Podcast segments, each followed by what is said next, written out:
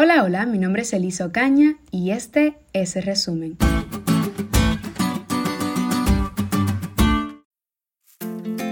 Esta semana continuamos estudiando el capítulo 1 de la carta a los Efesios y en esta segunda parte Pablo ora por una nueva bendición del Espíritu Santo para que dé a los creyentes sabiduría y revelación a fin de conocer mejor a Jesús.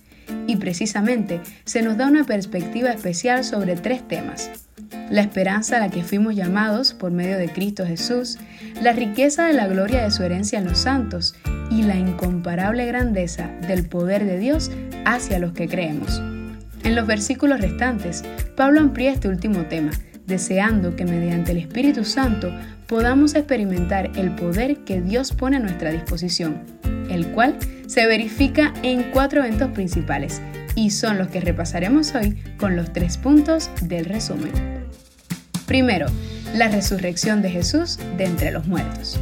La resurrección de Jesús es una creencia innegociable de nuestra fe. Debido a que Cristo resucitó, todos los que creemos y permanecemos fieles a Él, esperamos la gran resurrección futura para vida eterna cuando Cristo venga es una seguridad que tenemos, porque por cuanto la muerte entró por un hombre, también por un hombre la resurrección de los muertos, porque así como en Adán todos mueren, también en Cristo todos seremos vivificados. Como segundo punto tenemos la exaltación de Jesús al trono cósmico y cómo todas las cosas están subordinadas a Él.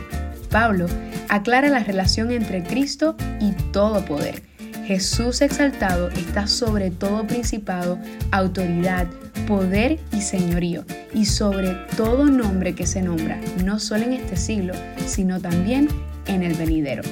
Jesús está sentado junto al Padre en el trono, y todas las cosas están bajo sus pies. Él es tan grande y soberano que no hay dominio ni potestad que pueda hacerle frente. Y ese Dios todopoderoso es nuestro Dios ese Jesús es nuestro mejor amigo. Y el otro evento por el cual se verifica el poder de Dios es que Cristo fue entregado a la iglesia como cabeza.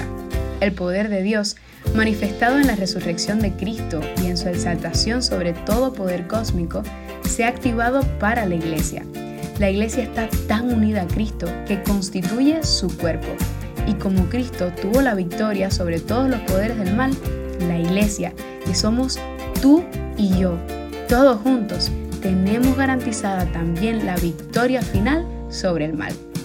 Todo ese poder de Dios está prometido para nosotros y se activa a través de la presencia del Espíritu Santo en nuestras vidas. Así que, ora, ora sin cesar, al igual que Pablo, y pide cada día la intervención del Espíritu Santo. Te aseguro que no te vas a arrepentir.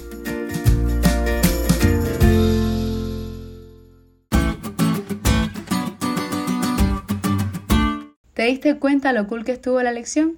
No olvides estudiarla y compartir este podcast con todos tus amigos. Es todo por hoy, pero mañana tendremos otra oportunidad para estudiar juntos.